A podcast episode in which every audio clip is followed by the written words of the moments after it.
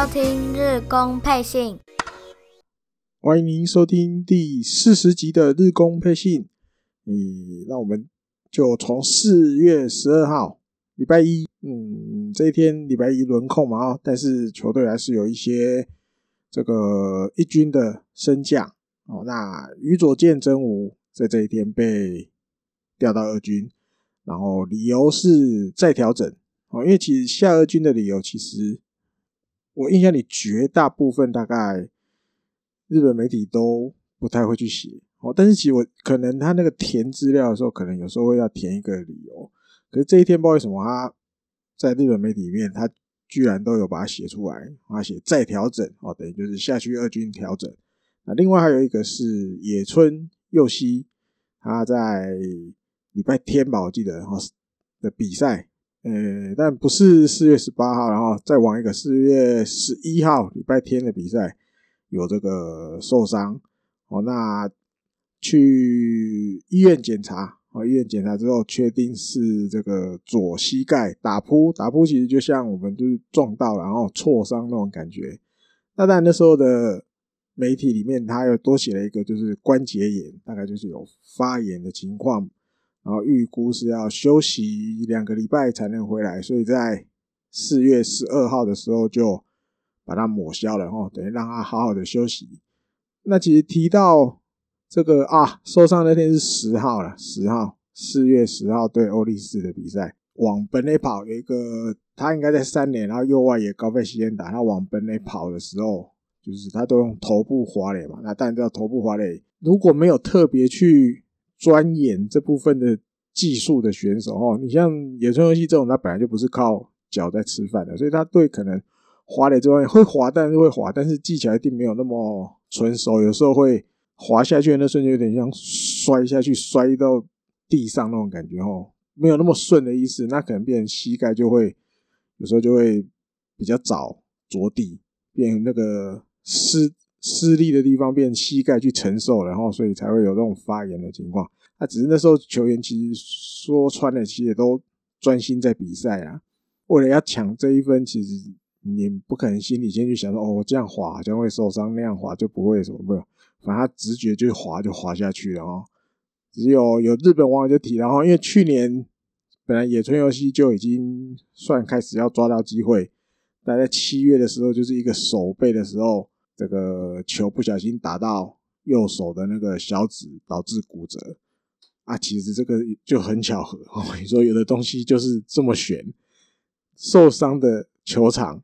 一模一样哦。去年这个右小指骨折的，跟这一次这个三垒滑回本垒头部滑垒，膝盖肿起来的，都在金池巨蛋。对，其实这很巧合。虽然对了，球场也没几个几率，还是。好像也不是很低，可是就刚好这个这么巧，都同一个球场受伤了，好像在这个球场要也这东西要特别小心的感觉。然后，好，四月十号的消息大概就这样哈，因为毕竟礼拜一没有比赛，有这个球员的升降，大概的，不然有时候其实也没有什么太多消息。好，所以到四月十三号礼拜二这一天，其实下午就有一个这个新投手罗比阿林，他在二军。初登板哦，让他先发。那其实说先发，其实他也只投了一局，被打两支安打，然后投了两个三振。哦，那除了投直球之外，其他每个球种都试试看哦，比如二缝线啊、卡特球啊、曲球啊，然后变速球。哦，那在这一局就投了十二球，最快球速一百四十二。那天其实中午的时候上班，中午休息，其实也有打开手机偷看一下。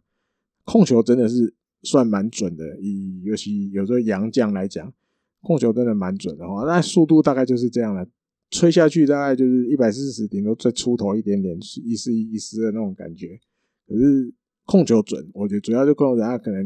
嗯一开始不适应，或许对方打者会会帮我控，但是慢慢如果适应多了，他可能会就比较像那种投给你打的那种类型。然后那阿林自己就觉得，因为他三月二十九号来到日本。隔离了两个礼拜，终于在实战出场。哦，那他自己就觉得哦，因为毕竟这是他今年以来第一次在比赛中出来投球哦，所以他其实很期待。然后也是因为第一次在日本投球，自己觉得自己这天的表现自己还算满意，然后因为毕竟今年二零二一年以来第一次真的在比赛中出场，你基本上也不会太要求自己一定要怎么样，就是至少一步一步来开始实战的感觉，然后尤其他还要再适应这些日本的打者什么什么。其实上一集其实有一个情报忘记跟大家分享。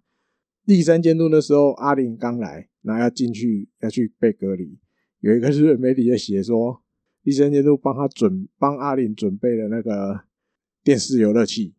哦，那但不知道是 Switch 啊，还是什么 PS 四、PS 五，我不知道。然后他说里面有再给他一个那个游戏是那个跟职棒日本职棒有关的，我猜可能是野球魂之类的啊、哦。那第三监督说，因为现在游戏其实都做的。很详细哦，数据那种哇，做的超详细的，也很很真实。他倒不一定是说让阿林去打，好，可是他给他这些情报，比如每个就是比如太平洋联盟其他五队选手的那个大概投球打击长什么样子，然后可能主要可能大家多看一些日本的打者，对，比如谁谁谁打挥棒的姿势什么样子，什么什么什么，让他阿令有一点那种。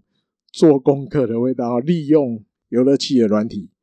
游戏来做功课，好像这也蛮妙的，好像也不是不行啊，因为至少有一个先初步的认识。反正你那十四天基本上哪里也不能去，对，那有空闲的时间，除了可能做做体能啊什么什么之外，你也可以看一些这种东西，增加一点那种情报收集的感觉，这个我觉得蛮妙的哦。然后另外还有其他的消息，这一天也有一军的升降，因为前一天是降了两个，所以这一天直接拉上两个，一个是石川亮，一个是上野响平。那石川亮也很妙，那一天礼拜二他还在二军的比赛担任先发捕手打第三棒，然后打了一个打席就退场，哦，应该就是被要被扣去了，所以就去准备了。那上野祥平是。一被拉上来，马上在晚上的比赛就是担任这个先发游击手。哦，那春训的时候，其实第三监督就有对他好评不断，然后所以这次又制造了一个机会把他拉上来。好，那到了晚上的比赛是池田龙英先发，最后三比二获胜，然后三浦人大也拿到第三次的救援成功。池田龙英聊一下了，他投了六局被打三支安打，投了三个三振。两个保送，十一分啊，用了九十四球，其实也都还在那种在球队可控制的范围内哈，也算是一个优质先发，六局的十一分嘛。那他自己是觉得，因为这是他来到日本火腿的先发第三次先发，终于拿到转队后的第一胜。后来以他自己本身。也是从这个二零一八年四月十五号那时候还在乐天以来，相隔了一千零九十四天，终于又在一军拿到一个胜投。他说真的觉得很棒，然后那当初没有放弃打棒球这条路，真的是对的，很好，自己觉得很好。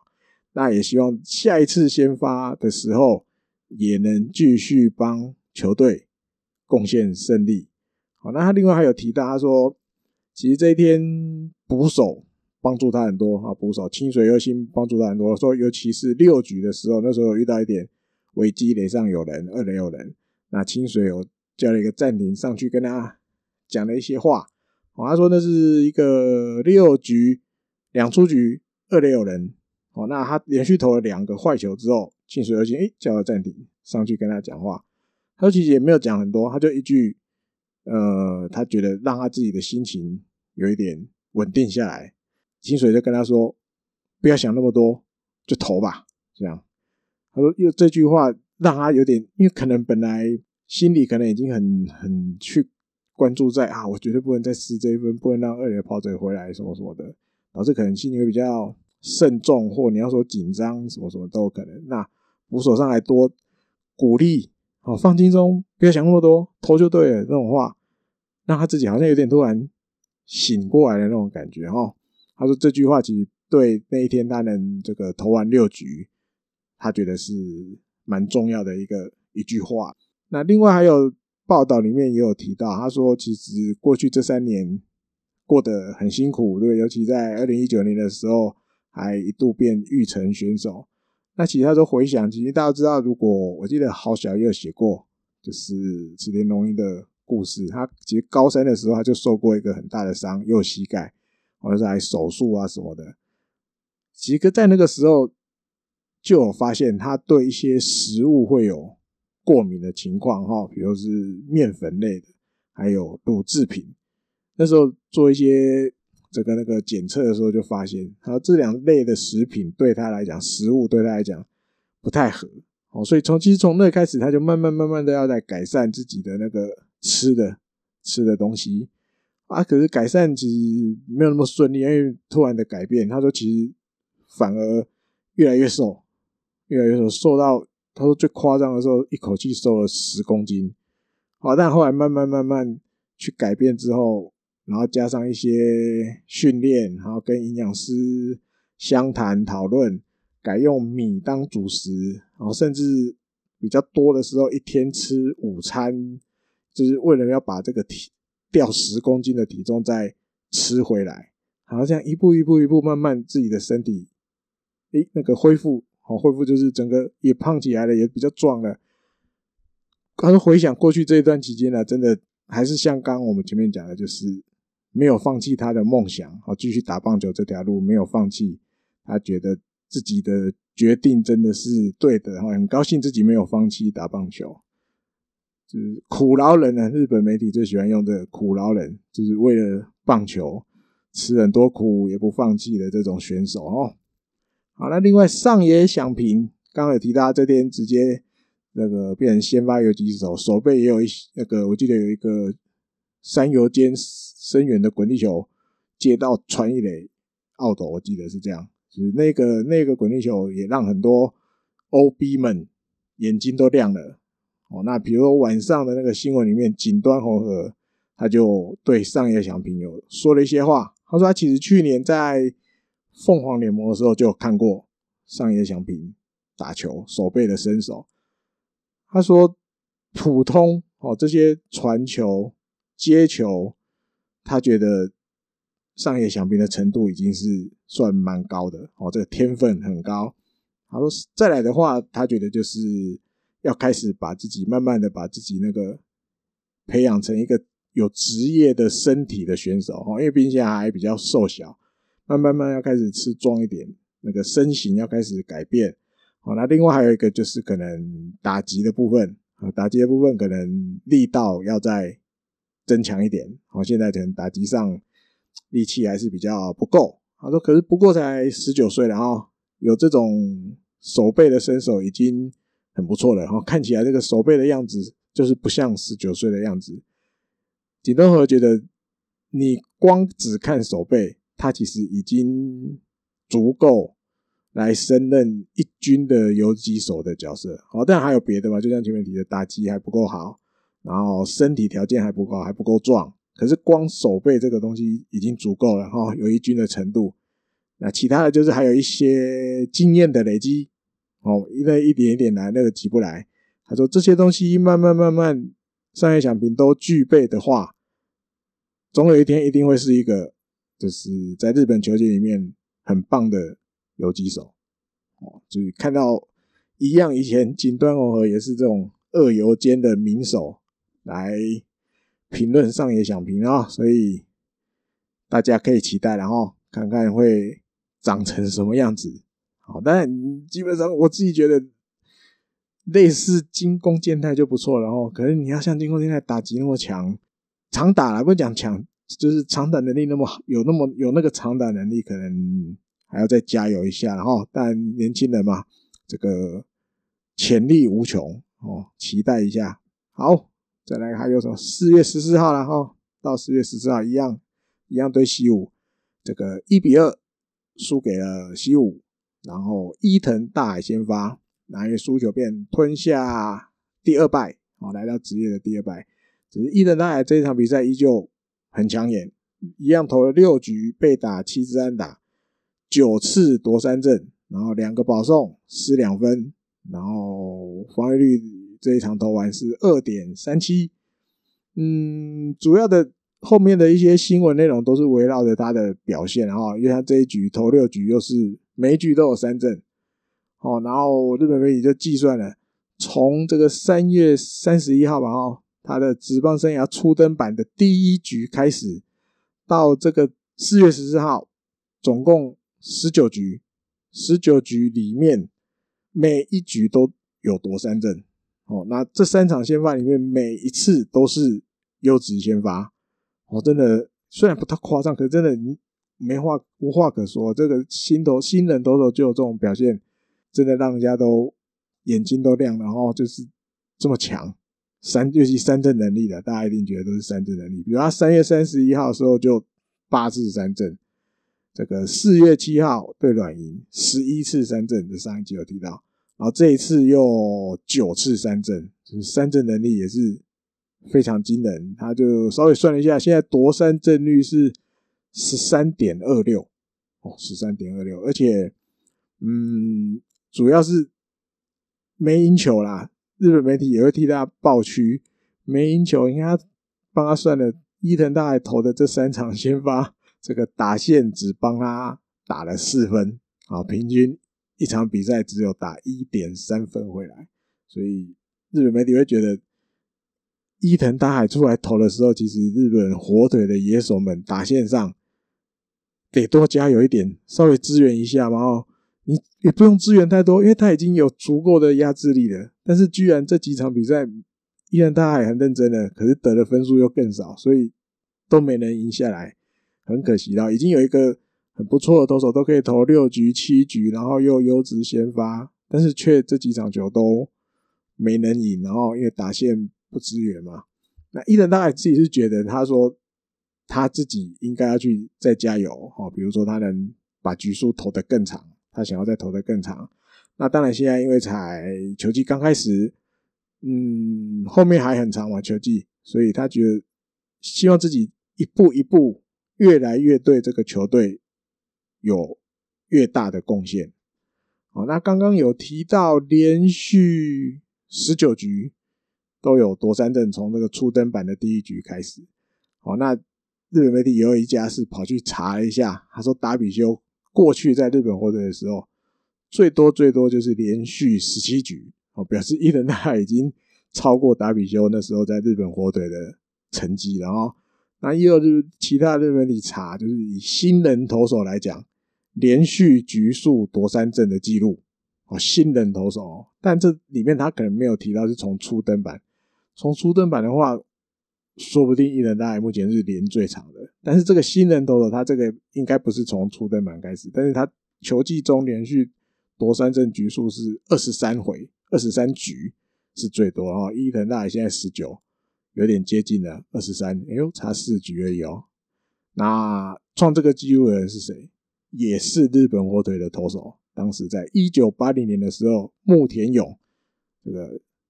也对当时的日本火腿算蛮大的贡献哦，算那时候蛮有名的，在队上蛮有名的投手。他新人的那一年，曾经连续二十三局。好，那又有日本媒体在整理，那日本的记录是什么？连续局数夺三振。好，就不管你是不是从新人第一第一局开始没有，反正就连续局数。最多纪录保持者在二零一五年发生的，是当时这个软银，你现在还在吧？只是比较少出来投啊。萨法特，我的守护神，他二零一五年的时候连续四十三局都有夺三振，也太猛了。好，那排名第二，大家要不要猜猜看？好，我隔五秒，大家想一下，一、二、三、四。五有没有想到？我要公布答案了。张志佳，他那时候在西武的时候，他曾经连续二十八局有夺三振，我这不得了啊！原来在看到记录那时候，在网络上看到记录就有印象。那刚前面提到这两位都不是日本人，所以如果单指日本人的记录是谁？是山本由伸，他得了二十四局，连续二十四局。都有夺三振，哦，再跟大家分享一下，也蛮有趣的。连续局数夺三振，这我觉得某种程度算蛮难的。我觉得，其实每一局只有三个出局数，你都要至少三个里面有一个是要用三振解决它的。我觉得某种程度应该蛮难的，因为有的都有的打者就是很会摸，一直摸，一直摸，一直摸，有时候你想三振还三振不了的。我觉得哦。好，那这一场比赛，嗯，因为又是平打嘛，一比二输球，没人帮伊藤大海，就是多打几分。然后这一场比赛其实就日本第二血，就是整个打线的状况其实都一直上不来。好，然后这一场比赛又被三振了十五次，被这个西武的投手们三振了十五次，然后也已经是到这场比赛完第九次单场。被对方的投手有双位数的三振，哦，等于 被三振十个以上，真的很平打哦。然后而且三被三振数真的很多，多到我觉得有点夸张了哈。啊，当然第三监督是说，有一些比赛当然不是说一定要打线多帮忙才能赢，打不出来的时候也要应该要去想办法，我们应该要怎么样？要赢下这场比赛，哦，用等于说用仅有的这个，比如上垒的机会，或者是怎么样的去想办法拿到这些该拿的分数。他说这样子其实还是有办法赢球。那当然做不到，没做到的地方还是有，但是该努力的地方以后还是要继续去努力。哦，就是不能放弃啊！你不能觉得说自己好像打不出来，我好像就不会赢，不赢自己不能先输给自己哦。好，再来到了这个四月十五号，又有这个抹消的情况。这上个礼拜其实一军的升降算蛮多的哦，大家也都有感觉。那这一天是抹消了长谷川林太，哦，那另外还有松本刚，哦，松本刚某种程度有点可惜哦，应该球季刚开始时候有一点机会，可后来好像慢慢慢慢就没有了。哦，甚至我记得好像有一场比赛。是不是代跑，然后又被牵制出去，好像感觉又被扣分那种感觉，所以呀，下去二军了哈。那因为这一天日本火腿其实是轮空的哈，轮空没有比赛，但是晚上突然日本媒体开始冒出很多消息，哦，就是金川优马在隔一天要升一军的消息。哦，因为大家知道金川优马在选秀的那时候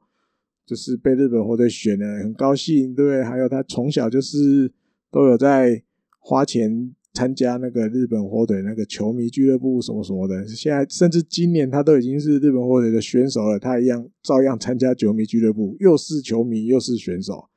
其实他人气我觉得真的很旺哦，在球队里面大家都想要看他打啊，所以一听日本媒体一听到这些消息之后，当天晚上就直接出稿了哦。毕竟金川优马还是有很多，你换个角度说，他们也需要点阅率嘛，他们知道。赶快写金川优马的消息出来，大家一定会点来看哈。那下午其实第三监督有去二军球场，因为这天一军没有比赛，他去二军球场视察。那金川优马在二军的比赛也有出赛，他还打第三棒中外野，第一个打席打了一个台姆利的安打，帮球队在帮二军就是在那场比赛先驰得点，然后后来打打到第四局，就是上半要上去守备的时候。哎，突然被换下来了，突然被换下。那原因日本有点写，原因就是因为可能前面表现很好，好，第三监督也有看到，决定要把它就是升到一军。那因为刚好这一天接下来是在东京巨蛋的比赛嘛，所以一军的这个这个选手们也都抵达那个饭店，那就要金川优马直接从二军这边，好，你去整理行李，整理整理，直接去东京那边。这个饭店跟一军报道，日本媒体也说，哇，那接下来在东京巨蛋跟乐天的三连战，金川优马一定会得到机会哈。那另外就是第三叔自己也有说啦，就是但除了他在金川在二军的期间表现的不错，那时候缴出三成三三三支全垒打十分打点。那另外这个就是他无论在场上还是场下，他都保持的就是很嗨，士气很高昂哦，他觉得。这个是现在一军很需要的，我需要这些嗨咖哦，那个叫什么木多美卡带领气氛的人来一军，这也是他想要把他升上来的一个原因。那另外一个就是过去金川优马在社会人哦，大家社会人的比赛满场都会在东京巨蛋比哦，比如那种都市对抗赛啊什么的，有点算贴心的安排。我觉得就是替他安排了一个你职棒生涯第一次出场会在你社会人时期常常出赛的舞台，常常出赛的球场哦，让你可能熟悉度会多一点。这我觉得这也是一个巧妙的啊，巧妙的安排，替他设了一个。搭了一个舞台，让他上去这样哦。好，到了四月十六号，来跟这个乐天在东京巨蛋要进行三连战。那第一场输球一比四，好，那当然这一场比赛用了这个邦黑给平原先生，突然的就解除隔离之后，直接在一军先发。好，那我觉得因为可能。第一个原因是他去年就已经来日本职棒了哈，对日本的选手什么说，基本上算比较熟悉，那就干脆直接把，尤其他，我记得在美国他的 IG 什么什么，他都其实都保持着有进牛棚练投哦，但可能隔离这十天没办法，可是我觉得某种程度算是把这个来了日本之后，你还是要如果没有放在一军，你还是得在二军找机会让你出赛，那我。已经知道你大概的程度了，对不对？那基本上我也都有在掌握你的训练情况、体能大概到什么程度。那干脆就让你直接在一军先发哦。那也不出所料，没有让他投很长，三局用了四十八球就换下来了。我就有点把本来这种东西感觉以前都会放在二军去做的，直接把它放在一军做啊。就大概五十球啊，三局。像我记得那一天那个。球品吧，剑山一季，他自己有讲哦，三局就下去了。那跟主播在闲聊，主播就有问他，那觉得帮他给下一场比赛呢？那剑山就说，嗯，或许有可能，比如说设定个七十五球左右，那看他能投几局，可能七十五球左右到了，可能下一次就换下来，就是这种慢慢慢慢调整，边实战边调整的那种感觉哈。那这一场比赛另外一个亮点，河野龙生，因为他接在邦海给后面投，他投了三局无失分，而且四次夺三振，哦，那让大家就是，喂，发现一个又不一样的河野龙生，然后之前几次先发感觉都不是很妙，哦，那诶还是有让他留在一军，然后帮他设定了这个接在邦海给后面投球的这个这个顺序，哎呦，表现不错。哦，那第三监督，我记得后来访问的时候，嗯，他也有提到河野，就是这三局完完美的投球。哦，他说其实，在以前，然后在之前就是要选选进来选秀选进来的时候，球团这边的评估就是认为河野龙生其实也有担任这种中继投手的资质哦天分。那当然那时候因为球队比较需要。先发的任务的投手，所以一直以来都是让他去先发。那这一次的实战之后，三局完美投球，四 K。立山监督心里面有个定案了，他说接下来河野龙生他计划要把它放在中继，哦，希望能增加这个牛棚的这个深度。哦让牛棚可用之兵可以更多。哦，他接受访问的时候已经，我觉得算讲明。然后接下来河野龙生会在中继的角色。那我看还有就是这场比赛其实一比四，其实打线其实又没有太帮忙哦。那后来第三监督受访的时候也有提到关于打线哦，因为这场比赛打完，团队打击率只有两成零七。哦，尤其这个蛮多主力选手其实。打击率都不好看，然后比如西村遥辉在这一场比赛完只有一成九三，渡边亮一成九六，近藤健介好一点，两成四五，中田翔在这一场打完是一成八六，清水优心两成一九，大田泰示一成九六，唯一比较嗨的只有浅见大吉，他这一场比赛打完有三成一零，哦，但其他大概就是一层接近两层。哦，那那其他就是可能两层多一点点，所以整体打团队打击率只有两层零七。他说不管怎么样，然后第三监督说不管怎么样，接下来嗯还还是会用重点奖继续当第四棒。好，那其他的话就并没有一定说谁打第几棒。那总之，他排的棒次一定是去往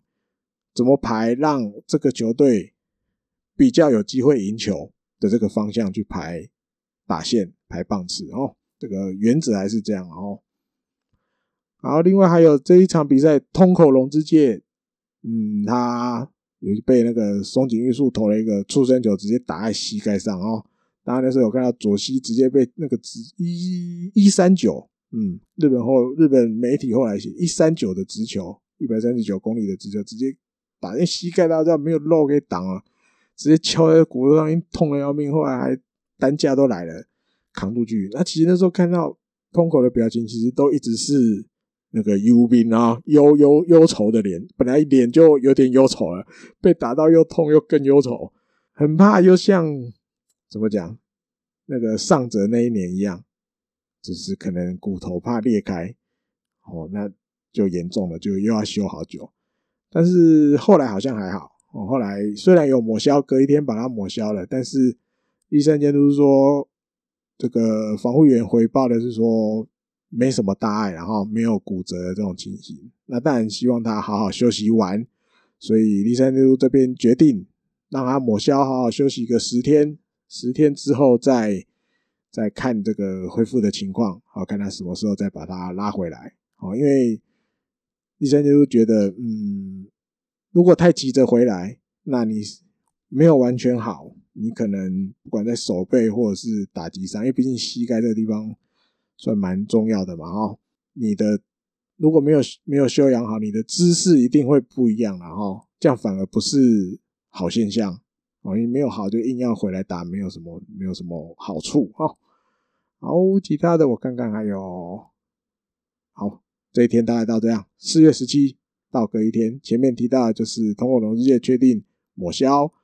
诶，另外还有这个阿基里斯腱缝合术的这个投手教练，三月的时候去动了这个手术的教练荒木大辅投手教练，这一天回来球队报到了。哦，开始回来球队报到。那当然，照这个日本媒体写的哈，他还是有就是穿那个护具的，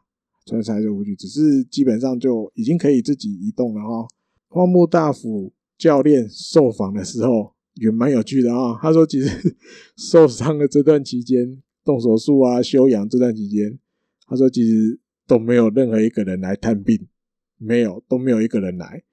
然后希望大家也要小心，不要像他一样，就是受伤。那为什么受伤？其实我们那时候我记得在好像不管是日工配信还是野球泰姆利，好像都有聊到这个话题，因为很玄嘛。哎，突然就是阿基里斯腱断了，为什么？他有讲，他自己那一天是他自己去散步，好散步的时候，结果这个不小心滑倒了，滑倒了之后摔到，那阿基里斯腱稍微裂开了。断掉了，很痛，所以去动了手术。哦，拿起，所以前面他说希望大家也要小心的意思，就是不要像他一样去散步还会滑倒，然后滑受伤那么严重这样子啊、哦。这个消息算帮大家解个谜了哈，终于知道为什么他无缘无故阿基里斯腱会断掉这样哦。那另外一个就是阿林新羊头的这个这个这个消息也蛮有趣的，就是他。球团帮他开了一个这个入团记者会，哦，但里面他有提到，我觉得后来球团这边也都做成影片放在自己的官方的 YouTube 频道，大家也可以去点来看。比如说，他希望大家叫他 Bob，B O B，哦，这也蛮妙的。他的名字是什么？诶，Robbie Allen，哦，那可是他说大家都叫他 Bob，从以前打棒球以来，大家都叫他 Bob，Bob，B O B。他说大家也可以这样叫他，球迷啊，或者是。教练、选手间叫他这样叫他都没问题哦。另外有问到他的兴趣是什么，阿林就回答他的兴趣是打高尔夫。哎哎呦，打高尔夫，因为日本职棒很多选手也都蛮喜欢打高尔夫的，甚至我记得日本火腿每年就是比如球季结束，今年要休息的，他们都会开一个那叫什么，就是一个仪式哈，大家聚在一个比如温泉饭店，那附近一定有那个。高尔夫球场，我记得蛮常都在那个善小木那个地方的高尔夫球场，然后附近的饭店，这样就是吃个饭，然后隔一天，比如有个高尔夫球比赛，日本火腿我记得每年都会办。那记者就问：“哎，那你喜欢打高尔夫？那你十八洞哦都打几杆？哦，一般大家都这样问嘛。哦，你都打几杆？”阿林回答：“不要问了，这不好意思的，很害羞。大概八十五杆，八十五杆。”然后记者在报道里面后面就写：“打八十五杆还害羞，你写的？八十五杆已经算很棒了哦。因为我记得以前印象里面，十八洞打完，以这种大家不是这种。常打高尔夫的啦，或者你不是职业高尔夫选手的啊，第一个目标我记得都是想办法不要超过一百杆。我印象里是这样。好，那以前还有一些印象，就是因为刚提的这个，大家都会去打，可是不是每个选手都那么擅长，尤其那种年轻的选手，他可能第一次打高尔夫。我记得以前好像那个石川圣武，现在在巨人了，我记得他好像。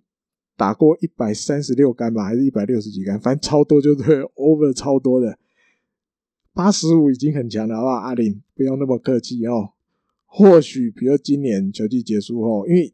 洋将大部分都会比较早回去啊。如果阿林愿意的话，或许可以留下来晚一点回美国，对，一起跟这个日本火腿的选手们去切磋一下哦。八十五杆，我记得蛮讲，好像有一年斋藤佑树好像也是打八十五杆拿。第一还第二，印象里是这样。斋藤佑树好像高尔夫蛮会打的哦。然后还有这一天哦，有这个交易的消息。这个虽然是交易，但是有日本网友说这一天的这个交易，四月十七号，日本火腿跟阪神达成这个交易，有一点点好像没那么受重视，然后被很多新闻盖掉了。好，那一定要提一下，日本火腿用金钱。跟阪神交易来了古川昌熙这位右投手，好，那当然日本火腿的目的就是要再增强自己的投手阵容，好，那当然阪神的话就是要基本上大家都认为他是要再空出一个支配下的位置，哦，要升一些育成选手上来，但后来也都证实应该都是这样子想，没有错。那当然因为后来吉村浩剧院有被访问，哦，难得。吉村浩剧院被访问在球季中，所以他就直接跟媒体说明了整个这个交易的过程经过哈。然后主要第一个当初会开始谈这个交易，因为不是马上谈马上成。他说当初会开始谈，就是因为这个疫情的关系，外国投手哦一直没有办法很快的来报道哦，所以这段期间以来，其实都一直在找，就是跟阪神谈这个。交换投手过来的这个这个需求啊，希望，这样讲啊。那当然看上古川昌熙，其实就是他日本火腿这边认为他是有实力可以在一军就是做这个中继投手的角色。好，那还有对于这个连续出赛哈，比如今天投明天投，就是连续天数都出来，好像蛮适应的。好，那过去也有一军的经验。嗯，今年在二军的表现也都还不错，哦，所以决定要把它换过来。那也希望他尽快的可以在一军有贡献。那另外也有说明，就是预计的话，古川昌熙二十号来报到之后，会让他先去二军，啊，先去二军，不会那么快就直接把他拉上来一军，先让他去二军。那另外也有日本媒体提到，他写的也是跟前面吉川浩剧院讲的，就是。觉得古川昌熙就是每可以连续天数出来投的这一点，然后就是对于中继投手来讲，这样就算蛮好用的哈。比如过去那个阪神要选选到古川的时候，他担当的球探这个田中，他就曾经有说过田中秀太吧，对，他是负责九州那边的嘛啊，他就说过去有这个说法，大家一定听过，全藤全藤下雨，然后全藤。全藤博，然后那田中秀太又说媲美他，媲美全藤，他直接写了四个古川，古川古川古川古川，连续四天都可以投，就是哦，大家其实当初的评价，其实对那时候从社会人九州三菱自动车进来的这个古川来说，其实当初的评价就是看上也有看上他耐投啊，你可以连续出。天数都出来，那跟这一次日本火腿看上的情况一样哦，一样。你可是直接可以讲，要他来就是要来投中继的，要把中继投手的人数备齐，然后因为投手毕竟还是会有那个状况的起伏，那日本火腿要把这个中继的人数备齐。你换个角度说，其实就是比如说先发投手，或许今年对他们的要求，当然状况好可能让你继续投，但是如果不是那么稳的时候，你可能五六局就够了。后面我一定要把很多能够投中继的投手都准备好哦，甚至所以这个节骨眼还要继续补强这个中继的投手。好，那大概古川章介的情况大概就是这样了哈，所以。不知道，当然不知道什么时候会来一军。可是基本上，我觉得我自己是期待啦。哦，虽然过去几年，但都蛮久了，有几次日本火腿跟这个阪神交易。哦，比如二零零六年的时候用正田树换了金泽健人，然后二零零七年用那时候王牌金春小换了中村泰广。哦，但这个交易要讲的话，有故事可以讲的哈。啊，另外还有二零一一年用那个金城亮太换了若竹龙士，啊，其实其实换过来的投手，其实后来在日本国队其实贡献都有限啊，一咪咪，所以一开始会觉得，哎呦，跟阪神换投手好像，嗯，不知道问号。可是我觉得古川昌希他其实是因为今年阪神的投手阵真的很强，而且很稳，他卡不到机会。好，卡不到机会。那现在大家观念也都变了，然后如果其他球团有更好的机会，我们都愿意让你去其他球队发展。然后我觉得，所以古镇上一期待，我觉得我自己还蛮高的哦。好，那到了比赛这一天，这个对上在乐跟乐天比，要对上田中降大了吗？这个大家都在关注的，结果没想到居然赢了，然后四比一。上泽也很争气，拿了一胜，三浦也收战果，第四次救援成功。更更屌的是中田翔，直接敲两发全垒打，一发还打田中将大，石井一成也跟着打一发。哇，这天真的对日本火腿的球迷来讲高兴啊，还有意外啊，没有想到居然有办法从马滚手上。拿到胜利，这样哦。那当然，其实比如上泽赛后被访问，然后他又说，嗯，他说其实他自己也知道他赢了，对，田中将大没有赢。今天晚上的体育新闻大概就没有那么热闹哦，没有那么热闹。可是他心里还是很高兴，这样子。那钟天祥终于打了全垒打吧，这今年球季的全垒打，那他自己。关于这个全垒打，他说啊啊，应该讲上泽讲的啦。我说错了，上泽被问到钟天祥打全垒打，上泽的感觉是什么？上泽说啊，终于这个钟天祥像大将一样的，像主将一样的啊。然后他说比赛前，我就一直跟他说，大丈夫，大丈夫，大丈夫，一定没问题的，一定没问题的啊。那终于中田祥打出全垒打了，我自己心里面也。放下一颗心，然后放心了。果然，这个球队要热闹起来的话，还是要中田祥打出成绩才有办法。哦，这是上泽自己被访问的时候说的。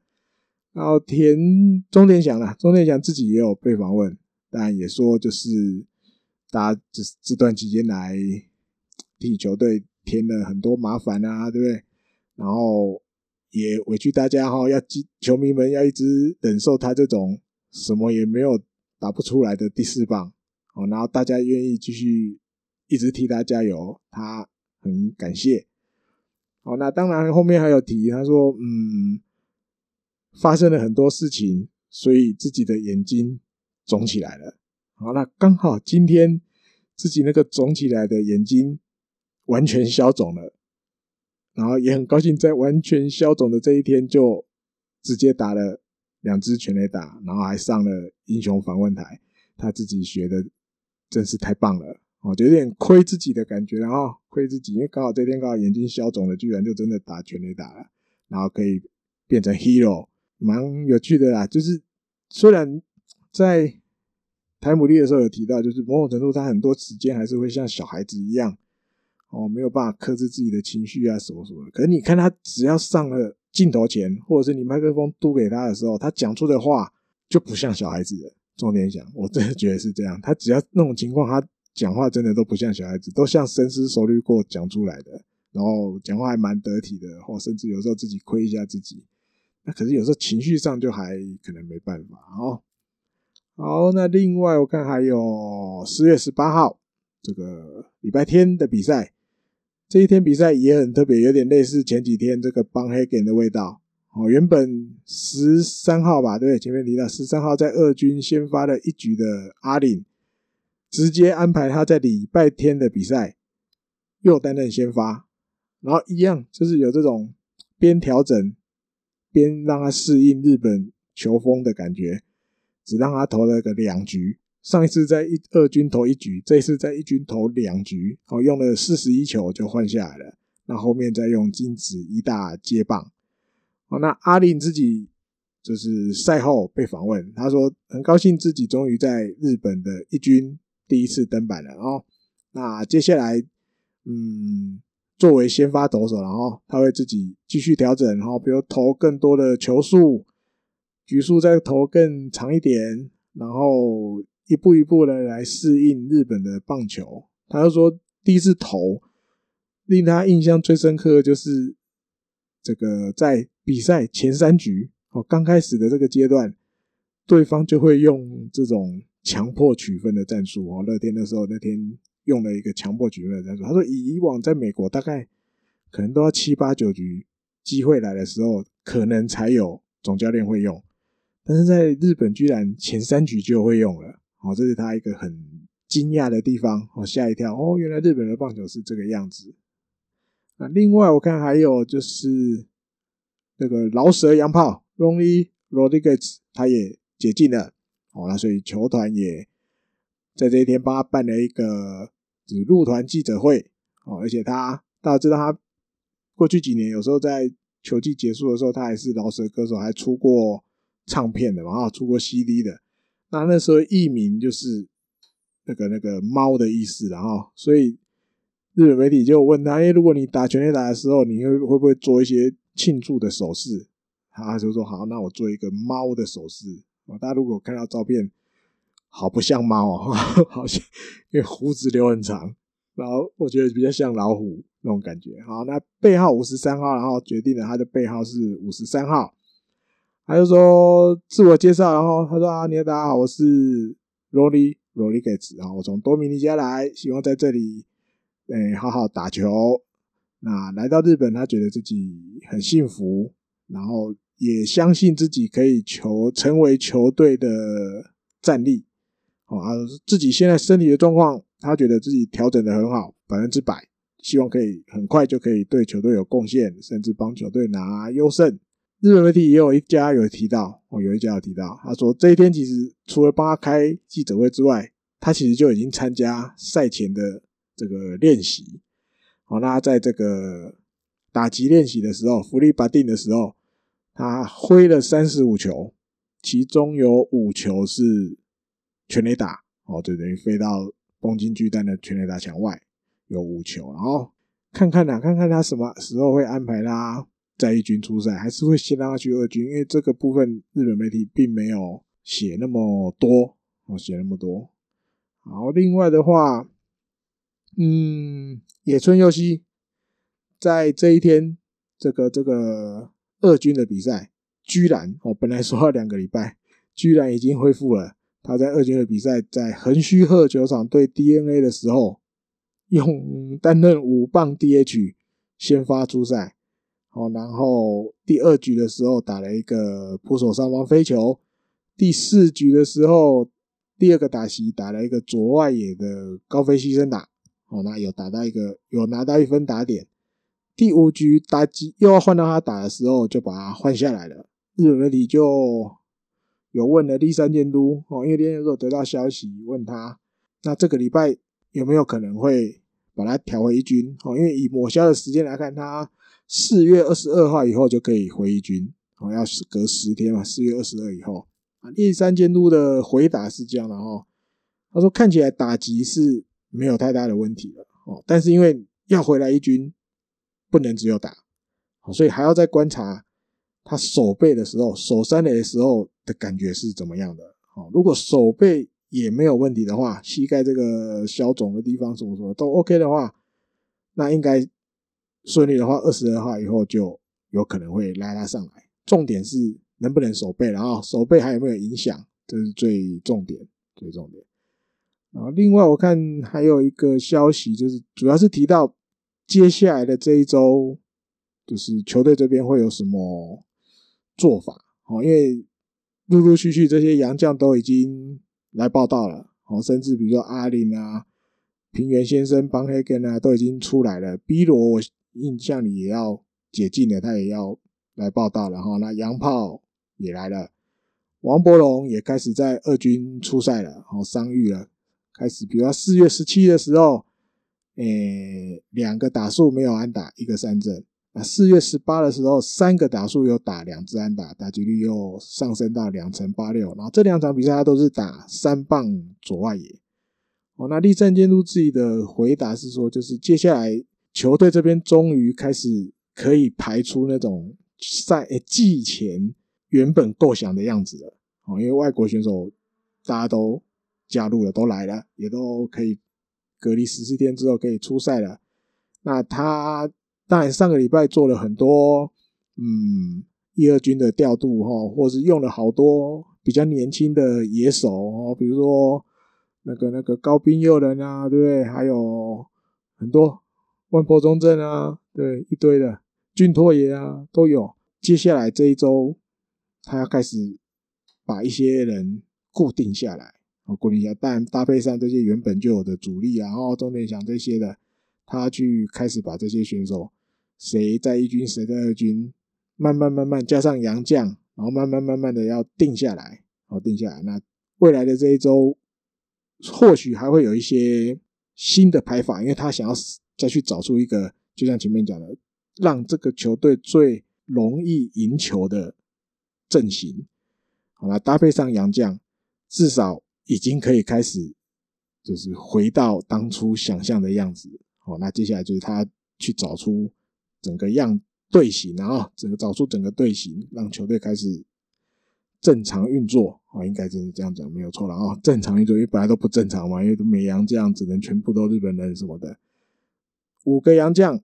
如果大家都伤愈啊，调整好了，其实五个洋将是可以同时在一军的哈。那你说，对目前日本人选手蛮多，其实打击状况没那么好，